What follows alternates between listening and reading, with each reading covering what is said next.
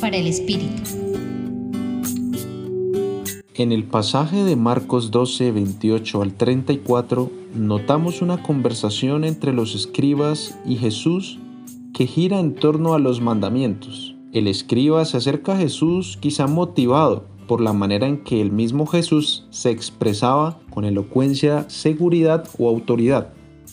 Y de paso, como una manera de probarlo para confirmar lo que sus oídos percibían frente a lo que el murmullo de la gente decía del Mesías. Se cree que 613 era el número de preceptos que tenían que observar los judíos. No obstante, Jesús hace un esfuerzo por sintetizarlos porque es consciente de la excesiva carga que tenían que soportar sus coterráneos. Él nos facilita la vida y nos quita peso para que nos dejemos llenar de su caridad.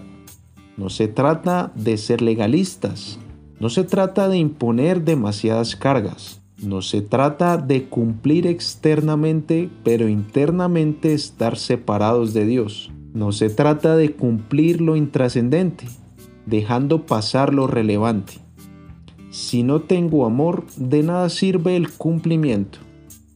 ¿Qué pesa más en mí, la norma o el amor? ¿El cumplimiento o el espíritu? El reino de Dios se va haciendo realidad en la medida que amamos.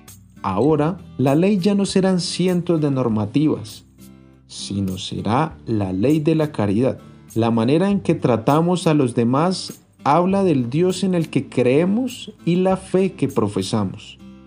Que hoy podamos trascender la norma y acoger el amor que nos viene de Dios y nos envía a compartirlo.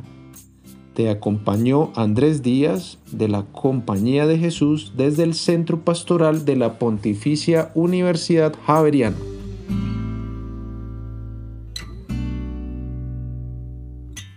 Escucha los bálsamos cada día entrando a la página web del Centro Pastoral y a javerianestereo.com.